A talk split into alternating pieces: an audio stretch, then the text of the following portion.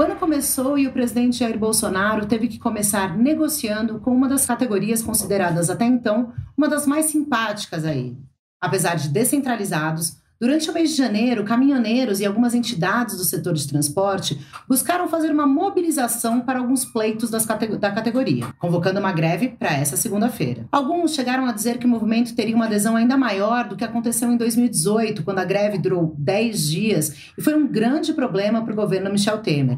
Na época, tivemos problemas de abastecimento de alimentos, medicamentos e a imagem que ficou foi de grandes filas nas estradas e nos postos de gasolinas. Na ocasião, então, candidato à presidência Jair Bolsonaro chegou a estimular a paralisação e pediu que os caminhoneiros cobrassem uma atitude justamente do presidente da República.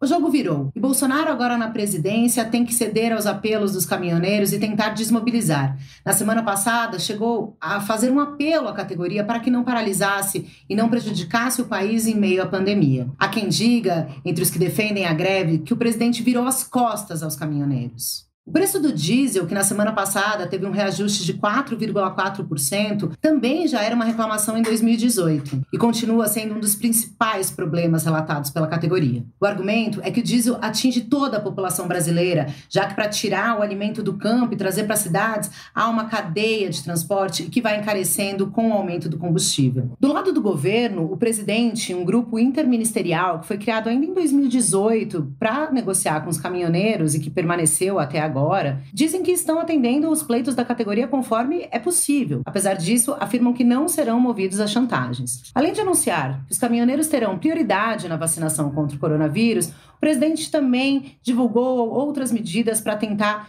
arrefecer os ânimos da categoria e desmobilizar a paralisação dessa segunda-feira, como por exemplo a redução do a suspensão do imposto de importação para pneus e a revisão de multa para sobrepeso nos caminhões.